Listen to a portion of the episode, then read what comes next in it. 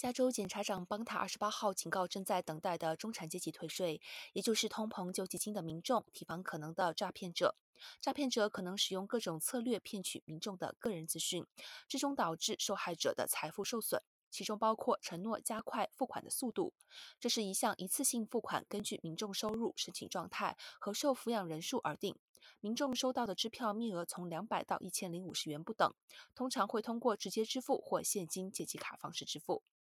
办公室表示，第一批退款于二零二二年十月七号通过直接存款的方式进行，十二月二十四号开始以现金支付，预计支付将会持续到明年一月十四号。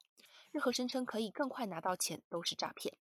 民众无需采取任何行动或支付任何款项即可获得退款。